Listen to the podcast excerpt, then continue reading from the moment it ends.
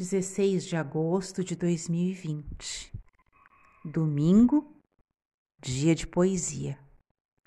Silvia Plá, a lua e o teixo. Esta é a luz da mente, fria e planetária. As árvores da mente são negras, a luz azul.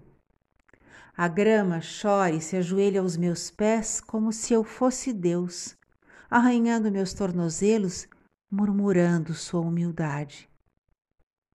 Vapor, névoa espiritual habita este lugar, separado de meu lar por uma fileira de lápides. Só não posso ver onde vão dar. A lua não tem porta, uma face em seu pleno direito, branca feito cartilagem incrivelmente chata. Draga o mar como depois de um crime sujo. Está quieta, com a boca aberta em completo desespero. Eu vivo aqui.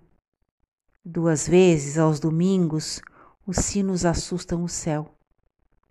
Oito línguas gigantes louvam a ressurreição, e no fim, soberbas, badalam seus nomes.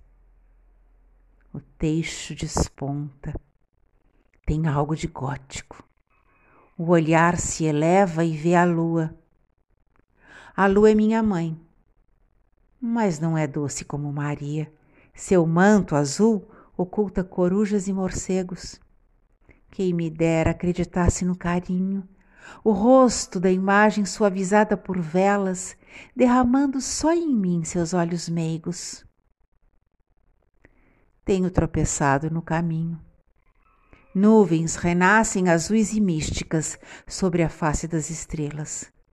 Na igreja, todos os santos serão azuis, levitando sobre bancos frios com seus delicados pés, suas mãos, as faces tesas de santidade.